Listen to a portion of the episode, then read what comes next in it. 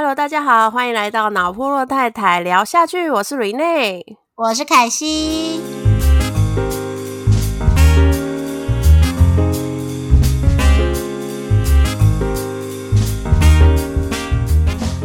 好哦，今天这一集又要来邀请我们重量级的来宾吴雅婷，雅婷。嗨，大家好，我是吴雅婷。是是是，因为我们上一集就是在讨论小朋友语言发展这一段，就是也是邀请了雅婷来上我们节目，真的带给我们非常 庞大的知识量。其实那一集好多妈妈都好想要。再敲完，再再有下一集哦。然后，所以就反正就因因为 Miki 也是近期，也就是满了两岁，所以我相信也还蛮多爸爸妈妈对于 Terrible Two 是一个又期待又怕受伤害的一个状态。所以我就这次又在邀请了雅婷来上我们节目啊。那因为节目开始之前，我想说，因为雅婷的职业其实大家有。蛮多人应该是比较陌生的，所以就想说，哎，那再可不可以再麻烦雅婷再介绍一下，就是呃，你自己就是身为语言治疗师，这一个是一个怎么样的一个工作职业？好，嗨，大家好，我是雅婷，那我是一个语言治疗师。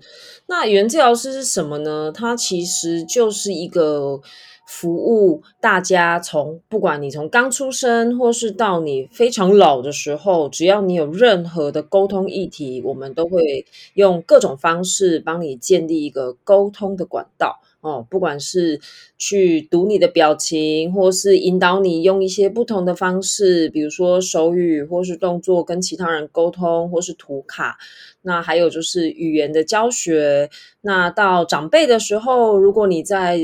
呃，嗓音，比如说你可能说话是一个歌手，你有你的声音是营业用的哈，你有声音的需求，那这个嗓音也是语言治疗师服务的范围。那还有就是，当你在年老的时候，可能遇到一些中风或是脑性脑脑部有一些状况的时候，那也会由语言治疗师来帮你去重新做语言的能力的复健。那还有就是一些吞咽的训练这样子。那我们目前大部分服务的对象都会是以小朋友为主，那就是像小朋友的语言发展啊，大家都很担心的大字肌晚提啊，然后构音没有那么。确实啊，这一些都是我们服务的范围，这样子。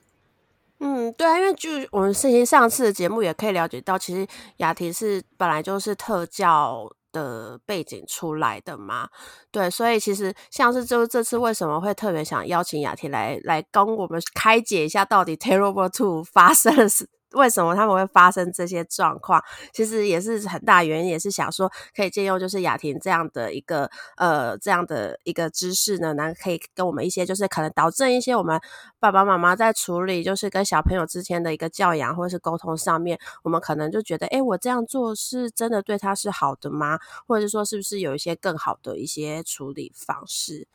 好的，那接下来 就是我要来分享一下我们家的 Terrible。米 K 米 K 来了，对我真的觉得很奇怪，是那个两岁就是一个很神秘的一个岁数，就是他今年一月刚满两岁，他在满两岁之前，我都觉得哦，他的炉我都可以接受，但他一满两岁的那一那一个月开始。他真的会开始，就是跟疯子一样的开始狂踹我的极限，就是拼命的捣蛋，然后拼命的，就是无法，就是因为像以前可能我们让他做一些，让他中断，他现在在玩玩具，或者是让他说，哎，就是现在要去哪里出去喽，要去上学喽。其实一岁多的 Miki 都还是会很顺从，就是好好，就是 follow 我们的行程。从两岁开始，他意见就变超级超级多，而且无法无法就是原谅有人要打断他现在正在做的事情，或是他想要干嘛，然后就会开始天崩地裂的大哭大闹。我真的觉得想说，这这两岁这个时间点也真的是太太神奇了，怎么会？是是是有闹钟，是不是？就闹钟一开，有没有？就直接我要叛逆啦！对，所以到他的一个 checking list 就是好，我可以叛逆了，然后就开始就是疯了，真的是疯了。所以我只是想说，蛮好奇，就是雅婷之前处理的一些呃孩子们的那个状况的话，是真的就是叛逆期就真的很准确，就是两岁就会开始嘛？还是其实有些人其实一岁就已经还蛮讨人厌的？好，那关于 Rene 提的这个部分呢，其实呃，我们会这样子来做解释，就是婴儿呢，这个生物呢，它是一个非常珍贵而且非常脆弱的一个存在，它是没有办法独立在这个世界上存活下来的。哦，因为婴儿呢，他是一个需要靠别人来照顾的一个生物嘛。那我们在这个过程里，他在成长的过成长的过程里面呢，就是我们会给他很多的呵护，然后让他有所谓安全感，然后我们去喂食他，让他感觉就是他是跟某一个照顾他的人共同生存在这个世界上。好，我们可以想象，他是一个婴儿，不一定是跟着妈妈，也许是跟着其他的照顾者，但是一定他会有一个很强烈的连接，是某一个人是会去照顾他，然后跟他好像有一个非常强烈的两个人的连接。哦，这是可以想象的画面。那我们呢，可能慢慢的呢，随着你的心智成熟之后，你的孩子呢，原本是在你的怀里吃着奶奶长大，可是呢，他。慢慢的，他会会走了，好，会爬了，他会开始可以跟你保持一个距离，他可以离开你的身体一段时间，再回来，他都是很安全的。那孩子呢，就会在这个阶段，慢慢的随着他的行为慢慢的独立，他也会开始产生所谓的分离跟个体化。那所谓个体化，就是说。他会开始产生自己的个性，嗯，对。那其实这个阶段呢，他就会跟呃他的发展是很有关系。就像我刚刚提的，当他能够有独立的能力，可以离开你，爬走、跑走、走路离开，好，就是稍微跟你保持一段距离，或是像我们用现在的语言来说，是哦，我可以送他去托婴，他可以跟我分开一段时间。其实你的孩子都是逐渐的在往个体化的发展。那个体化这件事情呢，是一件好事，代表说，哎，我的孩子是呃变得成熟，然后他开始有自己的想法，然后他有他看待世界的眼光。但是，它也代表一件事情是，当他开始有自我的时候，他就会开始挑战这个世界的原则。嗯嗯，对。那他通常第一个会挑战的，一定就是最亲近的人，就像是你可以去回想你小时候。发脾气发最大的人不会是你的闺蜜，不会是你的好朋友，通常就是你最亲近的人，他才会感受到你最饱满的情绪。嗯，对，其实现在现在长大了也是啊，就是大家都说，就是那个情绪勒索，通常都是最亲近的人在在干的事情。对，真的，真的，真 的是因为你会知道说，最亲密的人是有最。足够的能力可以承受得了你这个最 turbo 的一个情绪，所以其实两岁他就是很像是一个转一个第一个关卡，他就是当你的孩子开始独立了，他成为他开始意识到哦，我是一个个体，那他就会开始用各种方式去挑战这个世界给他的规则。嗯，所以其实像大家常，其实大家常在讲说，就是叛逆期啊，都会很爱讲什么不要不要，或者是甚至是他会出手去打人，甚至是打爸妈，或者是他觉得他不爽，他就开始哭尖叫。其实也都是他在挑战，说我用这些行为有没有办法可以去打破一些所谓的原则，或者他可以去获得到他想要在做的一些事情所产生的一些行为，这样吗？是，那其实我们在刚 Rene 有提到很棒的点是，你的孩子可能开始会有一些方法，试着想要让你感觉你的火要烧上来。那他通常会有什么方法？嗯，比如说说我们家嘛，嗯，我们家就是直接就是哭啊，那边他会，而且我觉得他很烦，就是他一看他会做一个，就是我一看就知道你是在假装。的哭就是会哼哼哼，然后就是会有一种这种声音，我就觉得烦不烦？就是你要哭就是真哭，不要在那边嘿嘿嘿，我就觉得很烦。他就要嘿给你听的啊！哎呦，凯西都讲出来了。对，那刚刚你其实也学的蛮好，他那个嘿啊，会一开始就很大声吗？还是他一开始会先一点点？然后再哦越来越多，对它越来越多。对，渐强渐强的那个 表现，渐强，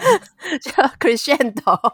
音音乐的名词。对，那为什嗯么？你有没有想过，为什么它要越来越多？他可能想说，看到多多大音量，我才会照他说的做吧。我自己翻译是这样，嗯，是，那你其实就讲出非常关键的部分，就是他为什么要越来越大声？为什么他要从一开始的哼，慢慢的尴尬，然后发现没有台阶下，只好越哼越大声，然后最后可能真的就必须给你搞一出假哭。嗯，就开始这不是肯德基啊，就就在地上打滚啊。对这个过程，其实就是他也在试探你的底线跟你的界限在哪里。嗯嗯，但是我我就不太，就是我我们到底应该在他哼最小声的时候就妥协了，还是我要到他嘿的状态我才真的放手呢？因为你知道，妈妈有时候真的很难抓，就拿捏那个状态。因为有时候我就会觉得说，我好像很好讲话，你只要哼一下，我就我就赶快妥协。那好像，所以你觉得我到底什么时候才要完全放下那个我的身段？我的原则，我觉得这个问题其实是一个很好的问题，因为我们常常都遇到家长会问说：“阿姨伊得被安内考啊，伊得被安内尖叫啊，伊得被安内用，我要怎么办？”那我的方式的话，我会建议，因为你可以来思考一件事情是，其实孩子或是你把这件事情回到自己身上，当你可能对你的亲密伴侣在生气的时候。你会一开始就把你的情绪开到紧绷吗？直接那个音量开到一百，你会这样吗？不会、啊，是不会啊，不会。对，通常一开始我们可能会先干嘛？哼，手叉腰瞪着他。嗯，好，有没有？通常第一阶段是这样，我会把它分三个阶段。那第二个阶段呢，可能就会干嘛？哎，你到底有没有在听我说话？嗯嗯嗯，哦，通常讲这个的时候，跟刚刚前面这个第一阶段的情绪已经不太一样喽，已经是有一点点，嗯，啊、我要跟你说一些事情哦，哈。那我们呢，通常呢，可能前两个阶段都没效的时候，才会进到第三阶段。那第三阶段可能就是风雨欲来的海啸的情绪，就会可能哇啦哇啦的把它像倒出来一样的，让我们的沟通的对象知道这件事情。那、嗯其实每一个行为都是会有阶段的，它不会嗯一开始就在第三阶段，比较少。如果说你的情绪控管是稳定的话啦，其实你会有点一个一个阶段的去让对方知道你想要跟他沟通一件事情。那其实，在孩子身上是相同的，他可能一开始的时候会先哼，然后第二个阶段可能就会开始，哎、啊，有一些声音，嗯那第三个阶段的时候，可能就是这不是肯德基，就会躺在地上用哭啊、尖叫，就是我们觉得比较不舒服的方式去表达他的情绪。那妈妈其实有讲到，凯西妈妈讲到一件很好的点是，哎，那我应该要赶快妥协吗？因为黑金那里考缓呢，就是吵死了，会让嗯大家就是会那个神经线会很容易爆掉这样子。那这一点呢，其实我觉得是一个很需要拿捏的部分，因为如果你习惯性常常很快就是，哦，OK OK，妈妈让步给你，那你的孩子就会知道说你是一个没有原则的人。马上被看穿了。这个人可以让我尽量的踹，是他知道说，哦、我而且我哦踹你，我随便踹一下，我随便一一嗨，你就哎呀，好了，妈妈买这给你，喂，你很 easy 哦。哦，嗯对，但是呢，其实当一个比较随和的妈妈，其实是好的，因为好处是什么？哦，你跟孩子的关系会一直都是很好的状态，因为你有求必应嘛，孩子会很喜嗯欢这样的妈妈。但是，他今天去学校，同学还会有求必应吗？嗯，不会，，嗯不太可能哦，同学都是很有个性的哦。那他如果在家里学到说，哈、我只要哼一声，我们家这些大人就会把东西都拿给我。那我去学校我也哼一声，同学也应该这样对待我吧？阿弟干嘛嗯扣扣零？我可怜，可怜，他就会经历非常巨大的社交挫折哦。所以呢，如果你很容易妥协，当然好处就像我说的哦，你们的亲子关系会是很很和谐的嘛，因为你们就不会有争吵。可是坏处就是你的孩子会不知道怎么样去跟外面的人协商或是沟通一件事情。所以其实也就是说，就是因为。就是也是说，其实，在在就是小孩在挑战父母的时候，其实应该要让他试图去展现说，你应该要用正确的方式表达你的需求，别人才会来听你的意见，是要慢慢往这个方向去去进行的吗？是。就像是我刚刚有提到三个阶段嘛，通常孩子一定是先有声音，然后有一些情绪的动作，然后慢慢的可能就会进到我们比较不喜欢的第三个阶段，就是一哭呃大大闹的部分。嗯嗯嗯。那我的建议是，如果可以的话，我们来观察他的情他的情绪现在在什么地方，比如说他现在的那个情绪开到第一个阶段。那他还是有理智的哦，因为通常到第三阶段就没有什么理智了。你跟他讲人生大道理都是进不去的。嗯，第一个阶段还在哼的时候，他还听得懂人话。你如果可以的话，你在第一个阶段或是第二个阶段，请他试着用他的方式告诉你他要什么。嗯。好，不管你的孩子是有没有口语，他其实都会有一些方式是可以让你知道的。比如说，他可能今天是在生气，他想要吃罐子里面的糖果，然后那个罐子可能锁得很紧，那他一开始可能就会哼，然后可能他就会，你也不知道他到底生气什么，但你可以观察说，诶，他四周有什么看起来是他想要的东西，那你可以试着请他比比看，比如说。或是你拿那个罐子问他说：“你想要吃这个东西吗？”就是你可以先确认一下他到底现在要生气的事情，或是他想表达的事情是什么。那一个一一，如果说你一第一个阶段没有找到，没关系，你可以再试着再把环境扩大一点。就是你可能哎，环境里你想要做什么？就是你可以去问他，或是请他移动他的位置，让你知道说他可能大概想要干嘛。那可以的话，尽量在第一跟第二阶段，就是还没有到情绪理智线暴走之前，就可以找到他想要做的事情。那请他试着用他的方式跟你沟通，动作或是声音，或是简单的说说看那个东西。比如说罐子，他可以说说看，糖糖开罐罐，好，就是他尽量他试着跟你沟通。那这样你跟他之间就比较不会有。走往第三阶段毁灭性的可能，嗯，哦，所以意思是说，如果我想要跟他理性沟通，我应该要在第一个阶段或第二个阶段，而不是他已经崩溃到一定的程度，跟他说要冷静之类的。对，哎，我常这样啊。我常常这样，在我女儿崩溃的时候，我就说：“你给我冷静一点。”可是你可以去观察哦。对，其实最不冷静的通常都是家长，因为其实孩子在每，其实这不不是只有用在孩子身上，是所有的人。其实你在真的爆炸之前，都会有一些征兆。那这一些征兆都是你比较有机会把你想说的话让对方听得进去的可能。如果你在第三个阶段，就像我说的，已经开始爆哭丢东西，这不是肯德基的时候，你跟他讲多少人生大道理，其实他都是听不进去的。就像是你现在如果非常的愤怒，你正在。爆哭，然后人家还在旁边跟你说啊，你不要那么难过啊，这事情还好吧？你一定就是只想转头对他比一个国际手势，然后请他滚远一点。你没有办法跟他有一个哦，我可以听得进去你在跟我劝说什么事情。嗯，对，所以我会建议说，哎，如果可以的话，你在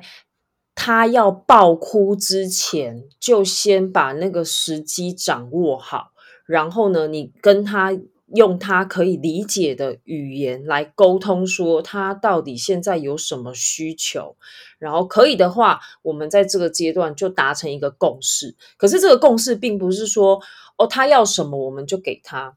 不是哦，是他要让你知道他要什么，但是你还是有权利去拒绝他，让他知道不是你开口要什么就一定会达到。对啊，因为其实像我们有个妈妈，她就有提问，就是说他的小朋友啊，就是只要不答应。不答应他，就立刻哭闹，然后很很严重。然后像是有些需求，他是真的没有办法，比如说他想要拿刀，或者是想要拿剪刀，就是这种很危险的东西，就已经跟小朋友表达说：“哎，这个很危险，你不可以拿。”那小朋友就马上就觉得：“哎，为什么我的需求？”没有被答应到，就立刻是哭闹的。然后我就在想说，这这这个这个状态是不是也有可能？其实妈妈其实是可以更早的从小朋友可能第就是表达情绪的第一阶段的时候，就要去跟他劝说，说为什么是不可以拿这个危险的东西，会发生变成什么样的？结果，或者是拿另外的东西去取代他想要拿的东西，这这个这个方式是有机会的吗？其实这个是一个蛮好的题目，因为孩子他就像我刚刚前面说的，婴儿到孩子，他们其实是一个非常脆弱而且珍贵的存在，所以他们很多时候是需要由照顾的人来确保他的安全性。好，这个应该大家都有共识，因为他们没有自保的能力嘛，他会需要有很多的人来一起保护他。那在保护的很好状态的时候，有时候孩子就会产生一个议题，是他开始有行为能力喽，他想要 do something，可是他不知道什么事情是安全的，什么事情是不安全的。那比如说像我们这个举的例子很好，是哦，如果你今天是拿。呃，叉子好了，叉子的话，可能戳东西还 OK，算是一个安全，还还还算普通安全性的一个的一个食材，呃，一个餐具。可是刀子跟剪刀，它可能就是一个相对不安全的东西。那如果可以的话，其实是照顾者，不管是妈妈哦，或是家里所有共同去参与这个拉拔孩子成长的的参与者，都应该要在。嗯，过程里面去让孩子明确的去界定说，哦，这个东西是大人使用的，它是危险的，所以小朋友是不能用的。那小朋友可以用的东西是什么？就是你要明确的开发，开放他可以的选项，不要让他觉得他不能，只能不能做什么事情，而不是好像真的什么都不能做了，这样吗？对，因为比如说，他如果是想要吃一包饼干，想要开一包饼干，你会觉得危险吗？嗯，不会啊，不会啊，啊，要吃就吃嘛，不要吃太多，其实不会危险。可是他如果想要玩剪刀，哇，这个可能还连发型都会有点改变，这样这就是危险的事 情。对，所以你其实我觉得是主要是照顾的人，你必须要有非常明确的让孩子知道什么事情是安全的，什么事是危险的。那这个部分就是真的只有照顾的人可以在生活的经验里面去跟孩子去做分享，因为我们旁边的人每就像 even 我们治疗师，我不在你们家，我其实不知道你们家可能有什么事情是孩子不适合去碰触的，嗯。嘿，每个环境都不同，对啊，或者是你们家可能哦，特定某一些营业场所，可能就是哦店面的，然后有一些比较危险的东西，那这些东西其实都是要由大人去很明确的去界定，说哦，这个东西是。呃，你你不能摸的，但是我可以给你什么东西，就是你让他知道说什么是可以，什么是不行。其实孩子都是可以去接受你这样子的的，就是你让他明确知道界限的话，他就会知道说，哦，原来你想要，你可以给我的东西是什么，然后你不能给我的东西是什么，就比较不会有一些好像会先用哭闹来试试看你是不是会妥协，让他踹一下那个他不确定的东西这种行为。嗯嗯嗯，对啊，然后其实还有另外一种，就是我们想说，哎，现在在协商的过程嘛，就是小朋友可能比如说他就是呃，比如说他他不想刷牙，然后然后爸爸妈妈可能就会想说，哎，你现在如果不刷牙的话，那我要跟老师说，或是你要刷牙的话，我才会带你去公园玩哦，就是这种就是交换条件，或是跑去跟他可能比较害怕的一些。呃，人去打小报告的方式，你这这这个会造成他什么样的一些影响吗？还是说，其实这也是沟通的一个一个办法之类的？嗯嗯，这个问题蛮好的，因为其实像我相信我们这一辈的成长经验啊，应该都有一个经验是哦，如果。不乖啊，可能妈妈就会拖着你到警察局门口跟你说：“你哪个安呢？我要叫警察 把你抓走！”哈，一定或是 对，或是什么立个安呢？哈，我要把你丢回那个捡到你的垃圾桶。对，怎么大家都一样？对，应该我相信我们这一辈的的大人，应该从以前都经历很多这种有点像言语上的。呃，提醒哦，嗯，那到我们自己成为一个就是照顾孩子的人的时候，有时候你真的是被现实所逼，实在是又累又烦，然后小孩又在那边读小的时候，你真的会忍不住，就是把那一些你曾经经历过的体验，也会脱口而出的来跟孩子说。可是呢，你可以回到你自己的身上来想一下这个问题，比如说，当你小时候被说。要把你抓去警察局的时候，你真的曾经有被抓到警察局过吗？是没有啊，没有哎，只有走私会去。对，只有走私会去。那这件事情就会变成，我们就要来想一下，你的这一个有点像是一个 promise，一个承诺哈。你你只要跟孩子讲这件事情，我你怎样我就要怎样，其实它就是一个承诺嘛。那这个承诺是你做得到的吗？哦，对耶，你做不到，嗯，你做不到的事情就不要跟他承诺。你说包含威胁他吗？是，比如说你今天觉得哈，我跟老师共选五好，我我就要用老师来压他。可是呢，孩子会观察，他一开始一定会很害怕，哎呦完蛋了，妈妈要把我的事情跟那个 Amy 老师说，我最喜欢 Amy 老师，妈妈万一讲了我会完蛋。可是几次之后，他会观察，诶。妈妈有跟 Amy 老师说吗？哎，妈妈妈不讲呢，妈妈骗骗，哈哈。那妈妈用这个压我，I don't care。哈，久了他就会觉得你不是一个呃，真的会照着你说的话做的大人。那他就会对于这样的威胁，就是会开始不以为意，因为他觉得你就你就嘴炮啊，你只是说一说，你没有真的，你也不会真的这么做。嗯。所以其实重点不是在于有没有威胁，或是好像他非得做什么事情才能达到某个目的的这种交换条件这个行为，而是在于说我们真的跟他达成 deal 了，那这个我们自己说出来的话到底能不能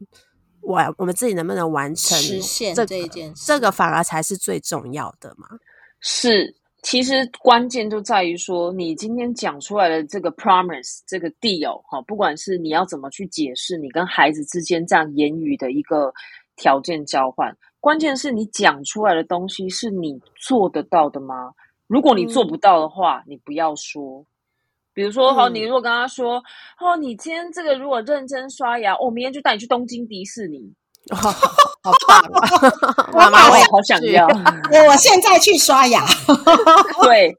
好，来，你们听到这个是不是想说，哎呦，太棒！我现在刷牙。可是当你明天张开眼睛的时候，你妈说，没啊，我要长武功吗？没有啊，赶快去上学，不要那边吵啦。嗯，哎，真的耶。是两次、三次之后，其实孩子就会开始认为，嗯，啊，你就是讲一讲，你没有真的会。实现你的这个承诺，或是实现你给跟我条件交换的东西，所以呢，他就会慢慢的，你会发现你条件越开越高，可是他却是越来越不甩你的那个条件。嗯，对，所以这个时候你就要回过头来想是。为什么你会觉得这一招？这因为这一招就像我说的，他在初期会非常的有效，因为小孩都会很害怕。哎呦，Amy 老师如果知道我在家坏坏，我可能会，我他会笑我。可是他慢慢的会知道，说我妈就嘴炮啊，I don't care。好，当他有这个想法出来的时候，你后面再给他开多大的条件，他可能都会把你讲出来的承诺去打折扣。那不如你一开始的时候，你就是跟他用你确定你做到的事情去跟他条件交换，而不要开空头支票。嗯嗯哼，了解。对，然后还有另外一个，就是就刚刚有讲说，小朋友他会在表达情绪的时候，他会用他任何他可能他觉得他他习惯的方式，比如说像有些方式其实是大人很不喜欢，比如说是尖叫这种。那有没有办法是可以跟他沟通说，不要用尖叫，或者是可不可以不要那么大声的这种？还是这个其实也是算是在他可能比较情绪稳定的时候去沟通是有机会的吗？这个题目有很多的可能性，比如说像你刚刚提到的，他是有没有沟通的可能性？哈，我觉得是有的，因为其实尖叫跟哭很累。嗯，小孩非逼不得已，其实他们不会那么常用这一招，因为很累。嗯，对你应该有经历过，你的孩子可能尖叫啊、崩溃、哭以后会干嘛？秒睡，秒睡。对，哭一哭真的就睡着。嗯，对他爆哭完，其实哭跟尖叫是非常耗费体力的一件事情，所以孩子其实。人都一样，人都喜欢舒服的方式，非必要。其实这个都不是很轻松的表达情绪方式。可是为什么他会这么做？那就代表这个这有有几个可能。第一个可能当然就是前面提到的哦，他可能在前面几个阶段你都没有 catch 到他其实想要让你知道一些事情啊，你抓不到，那你就让他走向了那个我们比较不喜欢的。的那个就是哇的那个，就是让大家很不舒服的阶段。哦，那还有一个可能是，他可能发现这一招用出来的时候，你反应最大。嗯，哦，他觉得最有效果。对他觉得，哦，我一尖叫，全场目光都会在我身上，我妈就会立刻火冒三丈，立刻开始要跳脚。他就会发现，哎，这招好赞哦，超有用的。嗯，所以其实是要试图让他知道尖叫是没有用的。对，其实你讲的是一个嗯很棒的点，就是让他知道尖叫没有用。但是我必须承认一件事情，尖叫永远都有用，因为很吵，不管是照顾者 或者是环境里的人，一定都会马上就是哦，大家都回头啊，嘿，那些那那，就是会马上去 take care 这个状况。嗯，那我们要让孩子知道的事情是。哦，你可能有你的需求，可是我会希望你先试着用其他的方式说说看。就像我刚刚前面提的，你如果可以的话，你在第一跟第二阶段就引导到他可以稍微表示他的需求之后，你可能就不用进到用尖叫来让大家妥协。嗯嗯，就让他知道说，哎，其实我用这个方法很轻松，然后爸爸妈妈也听得懂我在讲，我我想要干嘛。对。就让他知道说，其实这个世界上有除了很耗能的尖叫以外，更舒服、更轻松的沟通方式。但是这个过程会很多反复的磨合，因为孩子其实很为难的是，他比如说像以 Miki 来说啊，他现在大概两岁多嘛，他可能有很多事情是他说不上来的。比如说，我就举一个例子，像我们常都会跟孩子说。哦，你是不是在生气啊？你到底在气什么？你跟妈妈说啊！你到底在气什么？嗯嗯嗯嗯嗯嗯。好，有没有？你们有没有很常忍不住跟小孩讲这句话？就想说，因为他很常爱哭，然后有时候会突然间就哭，然后我们说：“你你不要用哭的，你用讲的，妈妈不知道。”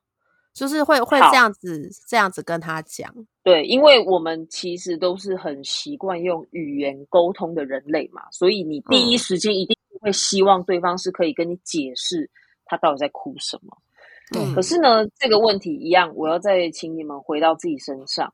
有时候呢，你可能呢在工作上或是在你的生活里经历了一件烂事。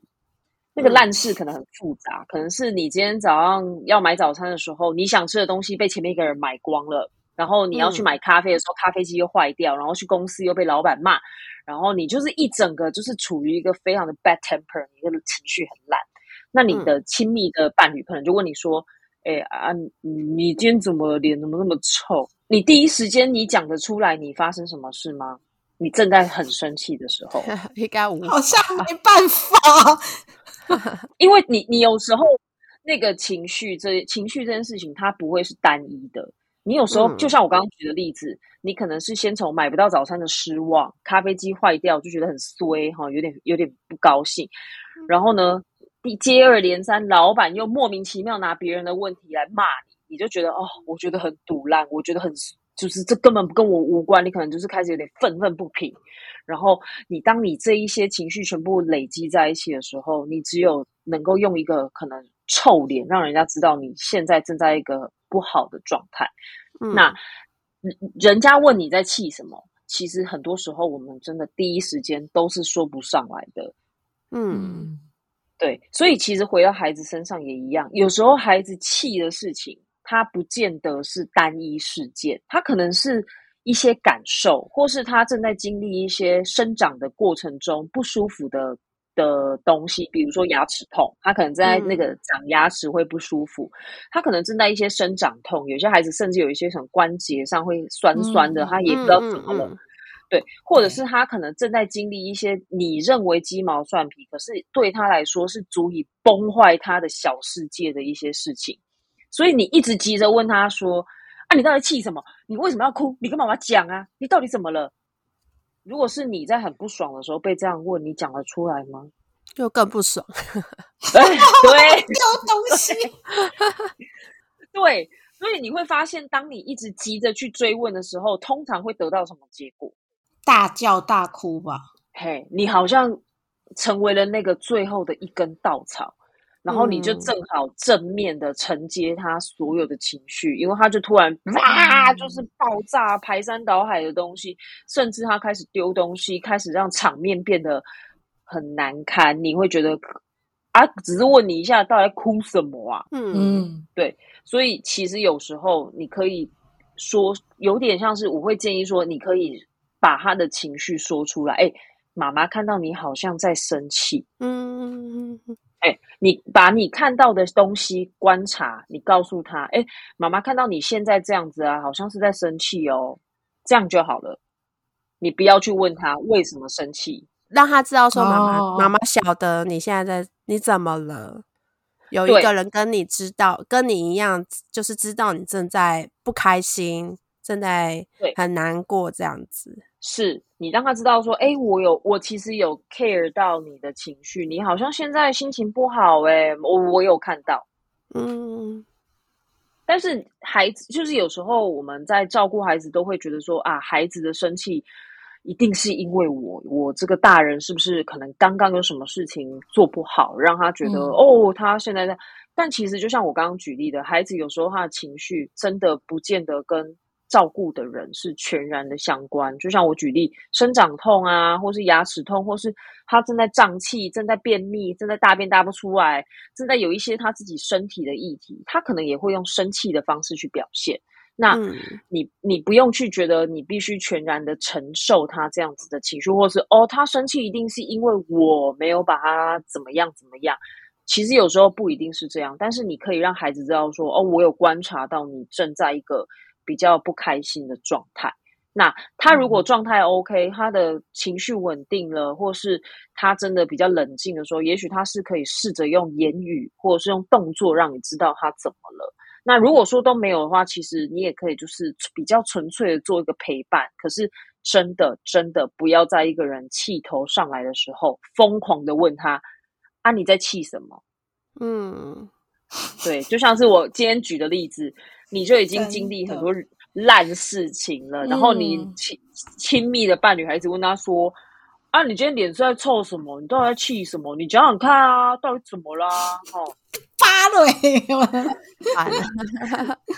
对，你会觉得烦，你会觉得困扰，对，所以就是你们可以往，就是可以往这个不同的角度来思考看看，就是应对他的情绪的时候，其实你不一定要跟他一起卷入一个。风波里面，你可以稍微用比较旁观的角色，可是让他知道说，哎，我会在你旁边陪你。你可以哭，你可以生气，但是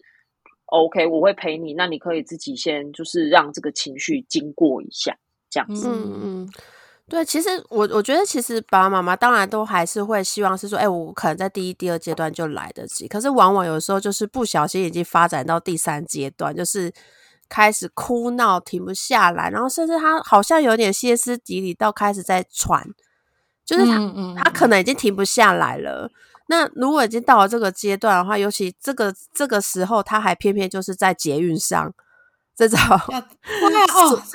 真的是很很很尴尬，然后爸妈又很急，然后到底有什么办法可以立刻让他按停止键？就是可不可以先不要这样子做？有有这种这种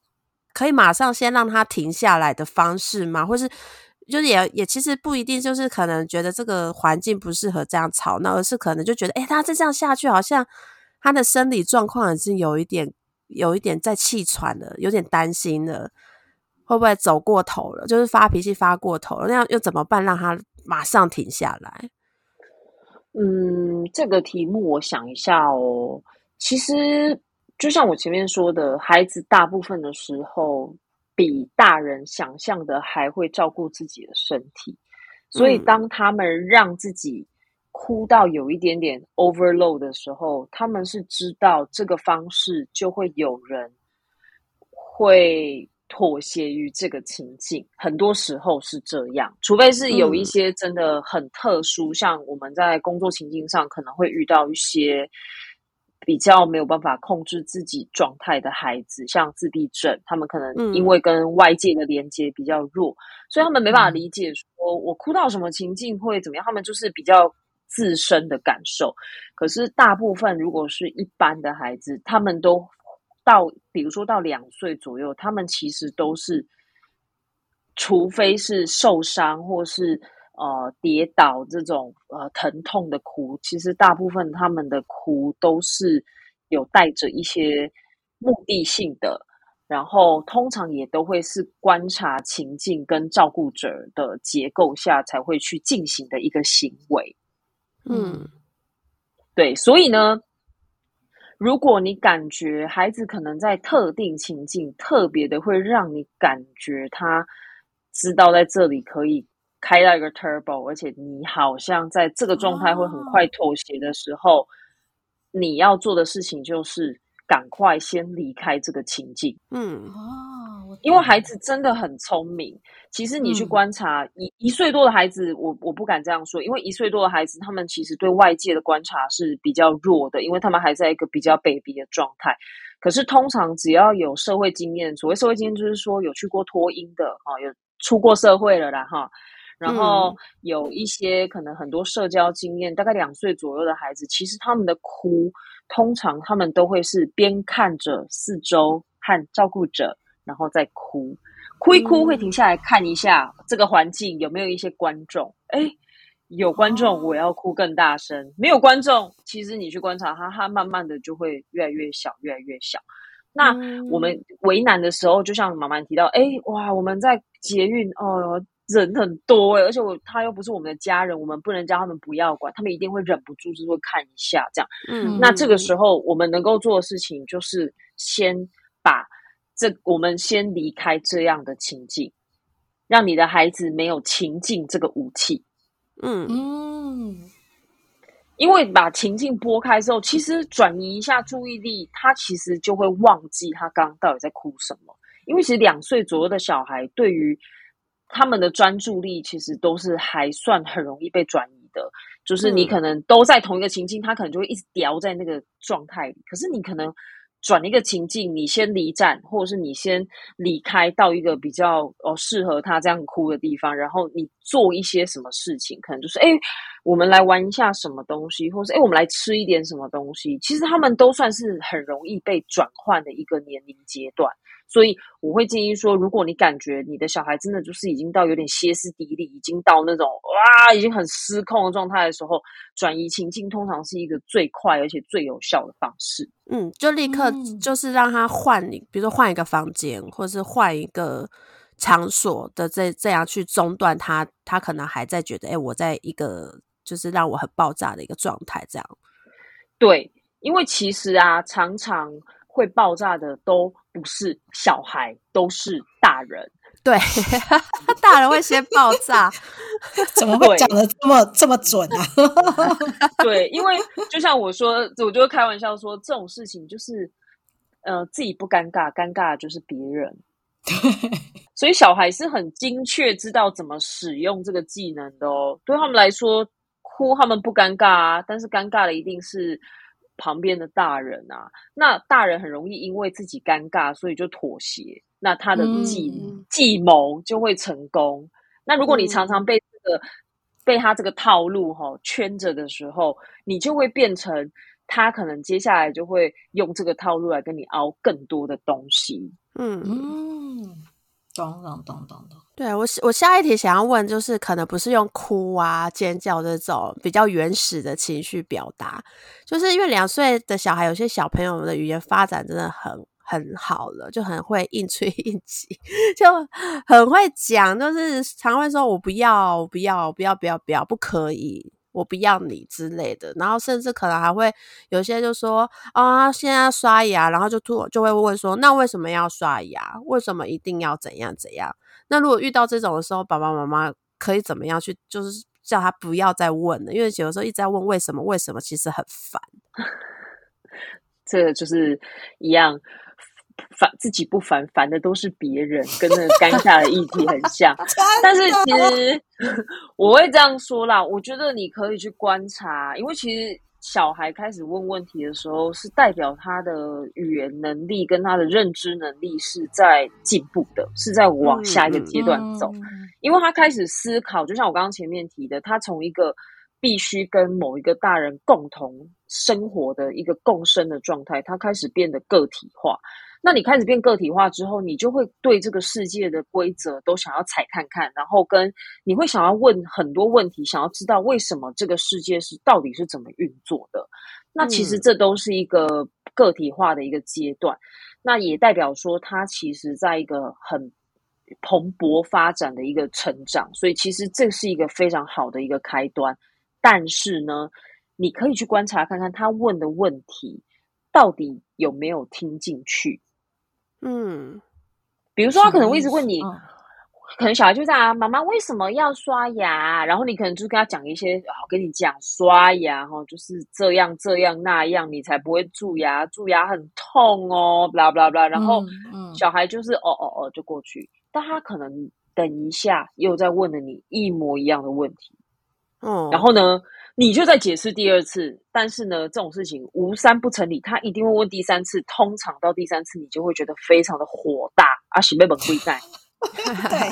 好，真的我们是跟你讲啊，哎，刚跟你讲了，到底要问几次？好，那这时候我就会很建议你来做一件事情，是你要观察看看他问你问题到底是只是一个发语词，好像是一个聊天的开开开场，还是说他是真的有在听你在问什么？哦，所以我可能就会，他问完之后，我我跟他解释完，我就会解释的比较简短哦，因为刷牙的时候坏虫虫才会跑走哦，好，可能就是一个这样很短的解释。那我可能会马上问他，哎，那为什么要刷牙？你把问题丢回去给他。哦哦，逼逼迫他要自己吸收。哦，他因为他讲出来了，就是他已经听到了嘛，他就听懂啦。对对对对对，可以哦。哦，对，因为其实我发现很多爸爸妈妈都会卡在这个地方，就会觉得啊，我就跟他说，他就会记得，下次他就不会再问我了。可是呢，其实小孩并不是一个这样子的。的很就是不是这样子，你跟他说他就记得，就像是有时候我们回想，有时候我们自己爸妈跟我们讲什么，那么起来听啊听啊，后来不是做自己想做的事情嘛？就是小孩也是一样，所以你可能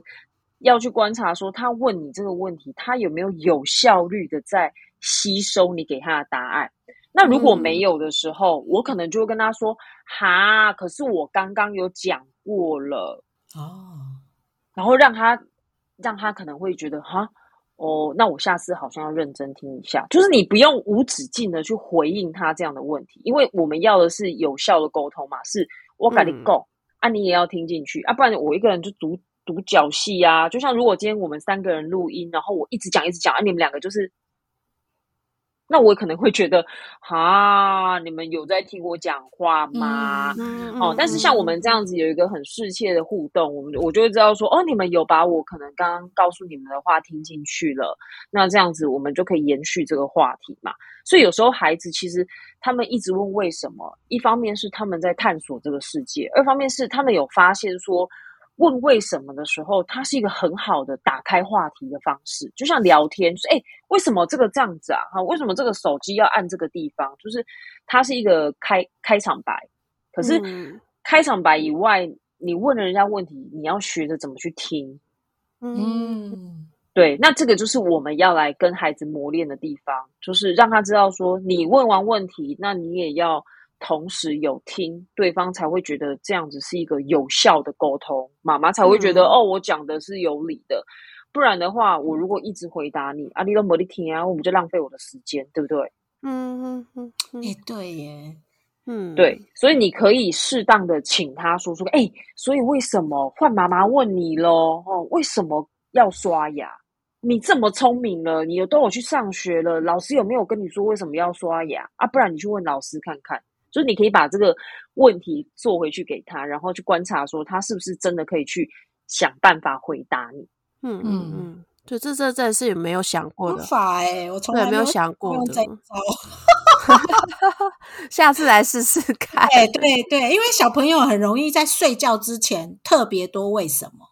嗯，大概他应该就是在拖延睡觉的时间。对，想要说先跟你聊聊哎天，妈妈对会不会比较晚让我睡觉？哎，下次来这一招，嗯 对，因为其实你讲对，就是为为什么它其实是一个非常好开话题的方式，它就是一个，哎，为什么为什么那个天上有云？哎，你就会哦，就是逼不得已可能就会回答一些东西。那小孩也会学到说，这是一个很好的，就是哦，开启话题的方式，或是你说的拖延睡觉的时间的方式。那我们就不要掉到这个陷阱里面，你就把问题丢回去，他反而要开始思考，他觉得很累的时候，他就不会再一直问这个问题，嗯 或是应该说啦，对，或是应该说，他就会对于自己开这个问题的时候，会比较负责任的去听人家在说什么，而不是纯粹只是丢问题。因为我观察到啊，现在其实很多孩子，因为都家里可能只有一个孩子，就是比较少子化的状况，所以很多很多的学学前的幼稚园的小孩都有这样的情形，就是一张嘴很会讲哦，很会，嗯你进到他的教室就会。老师，你是谁啊？你叫什么名字？你为什么短头发？他们会问你好多好多问题哦。可是呢，你会发现他们其实忙着问，然后没有在听。嗯哦对，他们会一直问，他们会觉得一直问问题，他们也许是他们家的大人就会觉得，哇，他很懂事，很会聊天，哦，就搞拱了呢。可是其实你再去观察这些孩子，会发现奇怪，他们好像都一直在问问题，可是都没有在听到人家说什么，所以就变得很多的沟通的议题就在这边出现，就是他可能也听不懂同学在说什么，或是很容易有一群小孩在教室里面，大家就各自玩各自的，然后他们几乎没办法合作，因为他们都没有在听同学讲话。嗯嗯他们就是完全没有在听同学讲话，然后就会有很多很多的社交冲突。所以这件事情是我们可以从很小，大概两岁，当他开始问为什么的时候，你就可以试着告诉他答案，但是你可以把答案精简化，再把这个嗯问题丢回去给他，去确认说他真的有听得懂你在问什么，嗯而且我是在意你有没有听到我说的话。的，嗯，对，听懂，而且听到，而且知道，而且是在意的。就是我跟你，我给你的回答，我其实是在意你知不知道的。我觉得孩子嗯需要去慢慢的去培养这一块的能力。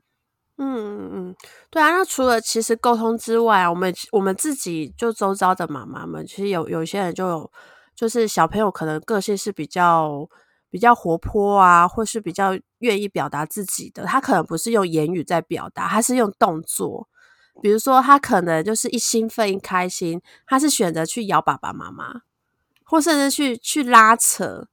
拉扯就是父母，就是可能会到有痛，就是让爸妈都会有点痛的时候，该怎么办？因为他可能就是有的时候会跟他说：“哦，妈妈会痛。”然后甚至就还装哭，就说：“哦，你弄得妈妈好痛。”结果小朋友就不觉得，就是真的妈妈有痛，他就甚至就是继续打或者继续咬，然后可能或者是妈妈就是直接好，你咬我，我也咬你，都试过，结果小朋友觉得更好笑。然后还继续继续这样玩，就是这这这个部分是有办法可以有一个解解解套它的一个方式吗？嗯，这个部分呢，其实我们在现场啊，不只是一般的学生，其实特殊的孩子也比更常更常发现发生这样的情形，就是他们会抓不到别人的身体界限到哪边。其实我会去解释说，嗯这也是一种身体界限，因为我们都是孩，就像我前面有跟大家说的哦，孩子跟照顾者会一开始的时候是一种非常共生的状态。那孩子在慢慢成长的过程，你会发现有一些孩子会去用咬乳头来去来跟确认一下跟妈妈之间的关系。嗯嗯哎，我不知道你们有没有这样经验，但是有一些孩子会有一些像稍微的咬乳头，然后去发现，哎，妈妈好像在，哎呦，妈妈有一个生理反应，，对，然后孩子可能就会露出一个嘿嘿，他就会笑一下。嗯，对，那其实这个东西就是他最初我们说的，他可能在慢慢的成为一个个体的阶段，他会去试探这个照顾者或是身边每一个人的界限到哪里。那嗯如果说今天呢，他咬了你，那你还是笑笑的去接纳他的这一些行为，孩子可能就会觉得说，哎呦，嗯，我可以咬他，他是可以接受我这个行为的，那我要继续做这件事情。那你也可以有另外选择，就是、当他咬你的时候，你可以拒绝他，然后让他说，哦，我不喜欢你这样。嗯而且要非常明确，马上让他知道你是拒绝这个行为的。因为很多时候，我观察到的是，爸爸妈妈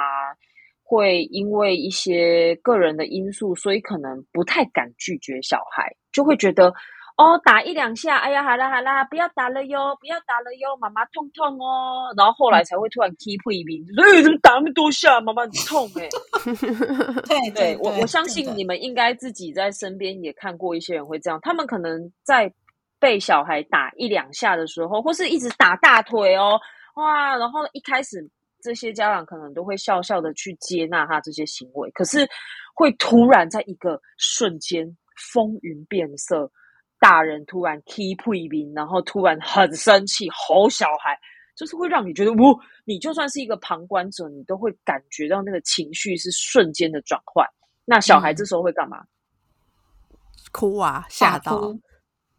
大哭、吓到、尖叫，因为他突然被求欢被拒嘛，就是他可能觉得啊，刚刚不是玩的好，对，为什么现在突然这样，就会哭这样。那、嗯让孩子常常在做这件事情的时候，其实你可以去想象，他也透过这个方式在试探这个大人的底线在哪里。诶，我打你五下，我看你会不会生气；我打你十下，嗯我看你会不会生气。好，那久了之后，如果他常常都用这种方式在跟大人哦，或是身边照顾他的人去互动的时候，你会很辛苦，因为孩子人就是一种他会不断是不不不管是小孩还是大人哦，我们其实只要活在这个世界上，跟人有关系，你就会一起去试探别人的底线。嗯对，所以呢，你要怎么样去减少孩子一直对你做这些越来越多的行为？就是可以的话，请你在这个行为的第一时间、第一次发生、第一下就停止他继续对你这么做。嗯就可能就是推开他说妈妈不喜欢的这样的方式，就是明确的中断他这个行为。诶，对，但是我觉得推开可能是一个会比较情绪比较大的一个行为，因为比如说像嗯我们如果突然被别人推开的时候，你可能会先吓一跳，嗯，你才会诶，你才会去思考，诶，发生什么事情。所以嗯我会比较建议是，比如说我举一个例子是，哦，刚刚你有提到，有的小孩会干嘛？用手手一直打大人啊，打一两下很可爱，嘿嘿嘿嘿，后面就会开始有点不 OK。打第一下的时候，请你立刻抓住他的手腕，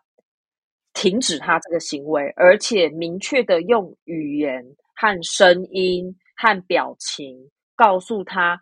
请你不要打我，我不喜欢这样。嗯，语言、声音还有表情三者兼具。因为如果你只有语，哦，你只有表情很严肃，语气是哦，妈妈不喜欢你打我哟，哎，你会觉得紧张吗？不会。那如果今天是我不喜欢你这么做，嗯，你就会觉嗯得哎，气氛好像不太对劲。好嗯所以呢，是你的动作，你要先停止他这个行为，但不一定是推开，你是一个制止，就是 hold 住他，请他不要再这么做，然后给他很明确的声音，然后给他很明确的表情，那让他知道说我是很重视这件事情，我也真的不喜欢你这么做了。那孩子其实就会慢慢的去减少这样的行为，但他不会马上，他等一下还是会再来试试看你会不会不爽。可是你多让他感受到几次之后，其实他就会慢慢的知道说，哦，原来你是不喜欢这样子被对待的。嗯嗯对，所以就是就像我前面说的，尽量尽量减少说，哦哈，小孩打没关系啦，啊，他就是喜欢这样子弄我的衣服，弄我的头发，不要紧啊，不要紧啊，哈，然后一瞬间突然暴怒，其实这种状况最容易让人家搞不清楚，说啊，你到底是可以还是不行，嗯嗯嗯，对不对？如果你是小孩啊，你就会觉得说，哎，我摸这个狗狗，我摸五下没关系啊，怎么第六下狗就咬我？嗯为什么？为什么狗狗突然咬我了？为什么？它其实是搞不清楚的。那嗯你不如就是让它在摸之前，或是这个行为发生之前，你就直接告诉他说：“哎，不行哦，我不喜欢被打哦，我不喜欢被你咬哦，请你不要这样对我。”就是你在第一下、第一次就马上制止它，才能够比较有效去减少这件事情。嗯，那如果比如说他不是对亲密的家人或是朋友，而是就是可能他出去外面，他就一个是一个身体界限领域很强的小朋友，然后可能出去外面公园，你难免会遇到一些陌生的小孩跑过来想一起玩，然后可能小孩可能就是就是个性是比较呃主就是领域意识很强嘛，所以陌生人只是稍微靠近你，他就直接伸手去打他了。然后可能妈妈就立刻制止他，就说：“哎、不可以打打别人呢，别人会痛痛。”然后把他带开。可是小朋友还是会很生气。那那遇到这种状况的时候，要该怎么让小朋友知道说打人是不好的？然后那个身体界限这件事情要怎么样让他去习惯？是说他在外面就是会有人有可能跟他一起共同玩一个玩具，或是会有人靠近这件事情。嗯这个这个问题有再多一点点的例子吗？因为我觉得这个问题，因为因为这个问题哈、牵涉两个以上的家庭。嗯，像像我们以前带小朋友出去的时候，我会发现有时候是某一两个小孩会特别有这样的状态，嗯不知道是不是可能在像刚刚我们都有提到嘛，比如说他在家里就习惯所有的人都尊重他，嗯对，那他出去，他就可能就会觉得说，我现在走的这条路就是我正要走的，啊，你靠近了我就阻挡我去的路，我就想要把你挪开的概念。因为呃，我有认识一个好朋友的小孩，他就是属于小朋友如果要一起排队。呃，溜溜滑梯的时候，他就会把他前面跟后面的都推开。是，对对，真的嗯真的，我亲眼看到他这样的状态。嗯嗯，那可是我知道的是，因为他们的家里只有他一个小孩，就是他的阿公、阿嬷、外公、外婆，全部里面都只有一个小孩，所以所有的人都是尊重他所有的行为。嗯所以我不知道这个状态是不是有可能是可能家庭状态加上个人个性或者是什么的。对呀、因为这个题目哈，我觉得我们其实啊，有时候真的没办法照顾到别人家的小孩，我们能够照顾的只有我们自己的孩子，怎么样去回避或是闪躲这样的状况。因为嗯别，就像我刚刚说，这一定会是两个以上家庭的结构的不同。那也许就像前面举例的，有一些孩子他就是习惯用肢体动作去确认别人的身体界限。诶，我打你几下，你应该还好吧？哦，他可能在家里对他爸妈就是这样子，然后天上天下唯我独尊，我手一伸出来，大家就会给我我要的东西，我就是这个世界的王子。很多小孩是这样的状态。那嗯你说这样的孩子，我们到底在游乐场遇到的时候要怎么办呢？我有时候都会开玩笑说，嗯，我们就让社会来给他一些教育。好、有时候真的不是 我们能够在旁边，就是能够去给他什么建议，因为这个家庭的结构其实是非常非常难去扭转的，也不是每一个家长都愿意去正视这样的的议题，他们也会觉得我的孩子安那丢吼吼啊，你他就只是哦，就像刚刚那个 Kathy 讲的，哎，不，他就只是不喜欢人家排他前面呐，啊，你干嘛反应那么大？哇啊，这种时候怎么办？等他去社会就会知道，就是世界不是照着他的中心在运转。那我会比较关注的是，我们的孩子在遇到这样状况的时候要怎么办？嗯嗯嗯嗯嗯，对，因为其实比较多的时候是像那个 Miki 可能已经能言善道，就会哇哇叫，妈妈打我，他可能就会有一些很明确的情绪反应。那我其实就会比较建议说，告诉我们的孩子说，哦，如果你觉得跟他玩不舒服，你不要跟他玩。嗯，对，你可以告诉他这件事情，就是哦，你你你觉得他会打你吗？那你要跟他玩吗？你如果不要玩没关系，你去玩你自己的。嗯，那你如果要跟他玩，他要打你，你要赶快跑掉。嗯哦，教他怎么反应就对了。对你给孩子几个选项，因为其实我觉得人都是这样，就是像我们 even 到现在是大人，你可能突然接受一个暴力的时候，可能突然有人要揍你的时候，你其实脑袋会一片空白，或是你被人家打到，或是你可能在捷运被人家很用力的撞一下，你一定会觉得呆住啊。对，所以其实孩子也是这样，他就没有那个回路，知道说哦，我有 Plan A、Plan B、Plan C。那我会去，我会去跟孩子给一些建议，哎，哦，他打你哦，好啊，那我们你你先自己玩哈，你就先不要跟他一起玩。好，或者是你如果想跟他玩，那他要打你，你要赶快跑掉哦。哈，你可以给他这样两条路，你不要太复杂，跟他说，我跟你讲，孩子不要随便被人家打，你就讲些人生大道理，听阿伯啦。哈，你只要告诉他怎么做就好。然后后面的事情，也许他就选择了继续跟这个孩子玩，然后又被打，那你可能就要去观察一下，说 Miki 的反应是什么。他会选择在下一次再去做这件事情吗？还是他就选择他有别的选择，他决定要离开这个情境？我觉得其实两岁左右的孩子都已经有足够能力去决定自己要什么或不要什么。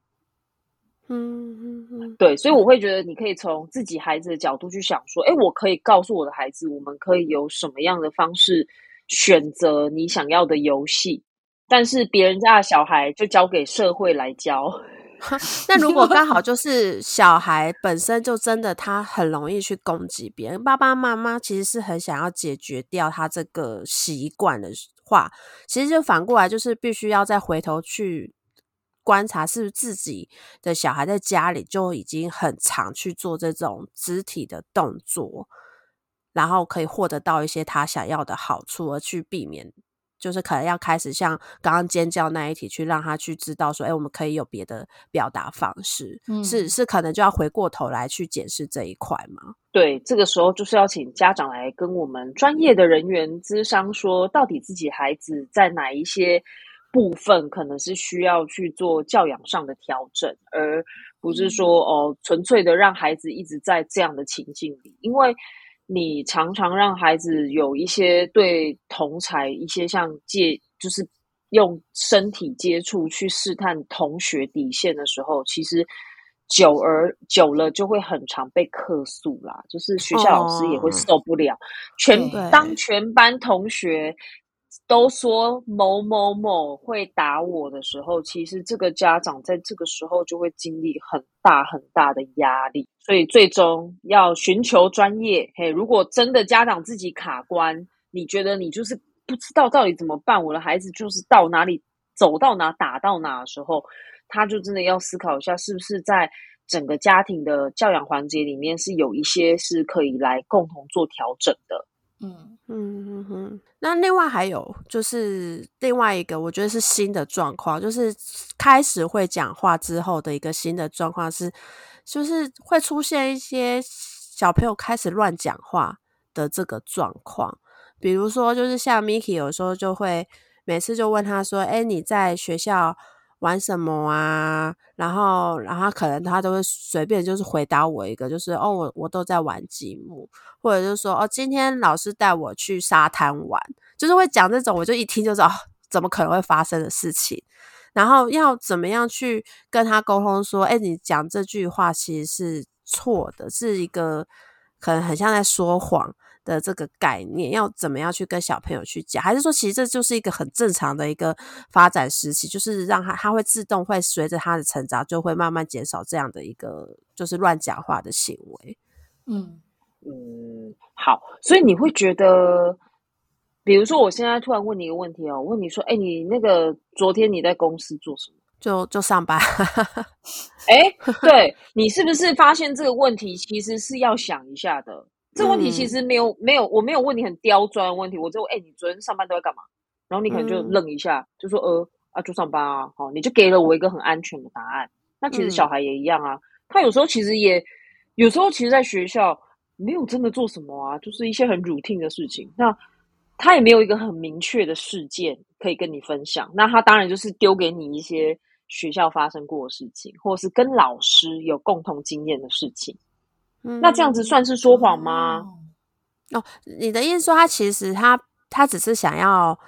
呃回答，就是度过这个话题，他可能没有真的很想要深入的聊天的时候，就会出现这个嗯哼。是，就像是你可能有时候也没有真的要很深入的跟你不太熟的同事聊天，他可能就问你说：“哎，你周末都去哪？在家？”嗯嗯嗯，对你可能没有没有想要跟他说，一一方面是你可能跟他不熟，二方面是你可能也不知道怎么聊这个天，或是哦，就我也没干嘛哦，那你可能就会给一个很安全的答案，所以小孩也会采取这样的策略，他就是会告诉你一些。哦，玩积木啊，玩积木一定 OK 嘛？那玩哦，玩溜滑梯也是很 OK 的答案。那有的家长就会说：“哈，小孩都不会跟我分享学校发生什么事情哎，因为我必须坦白说，有时候没有发生什么事情。”嗯，对，有时候其实没有发生事情，就是他也不知道跟你聊什么，也没有什么很具体的事件。能够跟你聊，比如说今天如果有同学，哦，他那个跌倒了，然后脚脚就流血了，哇，这就是个事件嘛。可是如果说平常就是一个很平凡的一天，小镇又过了平凡的每一天的时候，他其实会不知道跟你聊什么，那他就给你一些好像很，呃，我我讲白就是比较敷衍的、比较安全的答案。那这个其实没有对错，他就是只是在回答你。所以其实也不见得要戳破他，就是就知道说哦，他可能就也没有特别想要，就是讲这个话题，就这样过去。反正他之后长大会随着他的成长，他会越来越知道说他可以怎么样回答正确的回答这个问题，这样吗？对，或是应该说完整的回答这个问题，因为其实。对两三岁的小孩来说，他们都还不太有很完整叙述一个事件的能力，尤其是这个事件并不是在当下。比如说，你要他叙述你们在家里发生什么事情，他可能会比较容易；可是你要他叙述在学校发生什么事情，那个时间是不同的，而且场景也不一样。其实跨越一个场景，对小孩来说就是会有一点挑战。就像是我刚刚，我我可能问你说，哎，你刚在家里干嘛？你可能就讲得出来说，哦，我在家里哦做了 A 跟 B 跟 C。可是我突然问你说，啊，那你在公司在干嘛？你可能就会要想一下，然后甚至你可能想说，啊，在公司不就上班，没有干嘛？可是你一定有做一些事情啊。那我会，那你这样子是说谎吗？嗯嗯嗯嗯哦，其实不是，它就是一个，当你跨场景的时候，它的你的叙述本来就会进到一个比较。比较困难，或是你需要再回想去建构那个情境，你才讲得出来。所以我都会建议说，如果你真的要问发生什么事情，你要自己有答案、有证据，你再来问。嗯，所有答案证据就是说，像有一些幼稚园啊，老师会拍那种小朋友上课的照片。如果你有这样的东西，你在问他发生什么事情，他讲不出来，那你拿照片跟他说：“哦，妈妈看到你，你们今天是不是有在那个游乐场玩丢球？好，那你请他说说看，他那那你就就会得到一个很正确的答案。那如果说你根本不知道他学校发生什么事情，然后你就纯粹问他，那他讲不出来，你也没有答案，那其实就死无对证啊，他随便讲你都要信吧。”嗯嗯嗯嗯，其实比较容易是会遇到，可能怕是说小朋友就突然